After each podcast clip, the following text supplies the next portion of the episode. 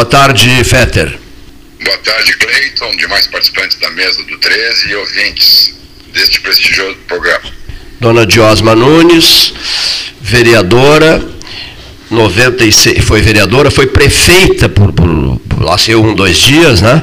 96 anos de idade, e vocês conviveram desde eh, o período em que tu eras eh, vice-prefeito do Bernardo de Souza, depois prefeito, depois mais uma vez prefeito, e o convívio era muito bom entre vocês, não é, Fetter? É, o convívio é até anterior a isso. Anterior. Ah. É, a, a Diosma era muito amiga do meu pai, eram contemporâneos, até do tempo do meu avô, em função do Lar de Jesus, que foi uma obra que ela iniciou e manteve durante muito tempo, e hoje seus familiares dão continuidade. Então a gente conhecia a Diosma há muitas décadas. Eu, como vereador, já tive contato com ela também, no período lá, na década de 80.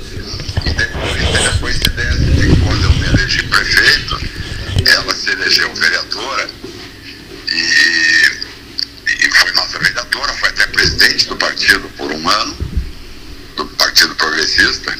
E depois, quando eu me afastei uh, por licença para concorrer à reeleição, porque entendia que era difícil ser candidato e prefeito ao mesmo tempo, já que a campanha exige muita dedicação e a prefeitura também.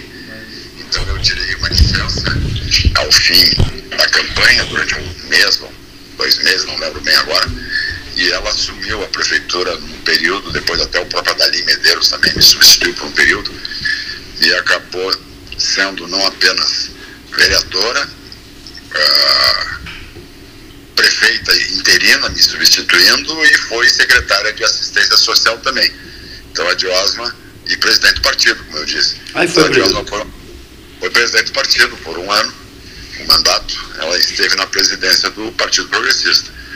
Então a Diosma tem muitas ligações com a gente e, e já com uma idade muito avançada, já estava afastada do convívio há muitos anos, com problema de saúde mas é uma perda que a gente sempre registra com solidariedade à família, aos amigos e com tristeza, embora sabendo que é um fim inevitável numa idade avançada.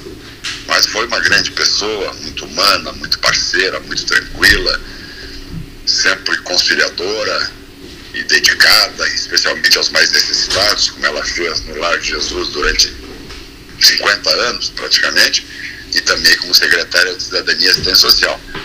Então, uma pessoa que a gente prezava muito, sente bastante essa perda e se solidariza com os amigos, porque foi uma liderança importante na nossa comunidade.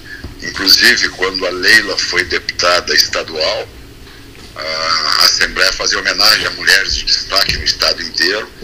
E num ano, ela foi indicada pela Leila para receber essa homenagem e aprovada pela Assembleia, que recebeu lá no Teatro São Pedro, que fazia todo ano uma homenagem a mulheres que tinham destacado a presença nas, nas suas comunidades. Então, uma mulher admirável, trabalhadora, simples, conciliadora, amiga, parceira da política também. E a minha solidariedade, é o que eu posso dizer. E, e muito admirada também, fiquei sabendo disso, pelo ator Rodrigo Santoro. Isso, a neta. Né? Porque a neta dela é casada com Rodrigo Santoro. É verdade, a neta dela é, foi nossa estagiária, por acaso, quando estava na faculdade, depois se formou e foi lá para São Paulo É. e para o Rio de Janeiro, enfim, e acabou casando com o Rodrigo Santoro. Então ela tinha essa, essa relação familiar é, interessante e diferente, um ator também consagrado, É verdade. agora não só em nível nacional, mas com carreira internacional importante até em Hollywood. Um grande abraço, muito obrigado pela sua manifestação. Eu que agradeço, uma boa tarde a você e a todos os ouvintes.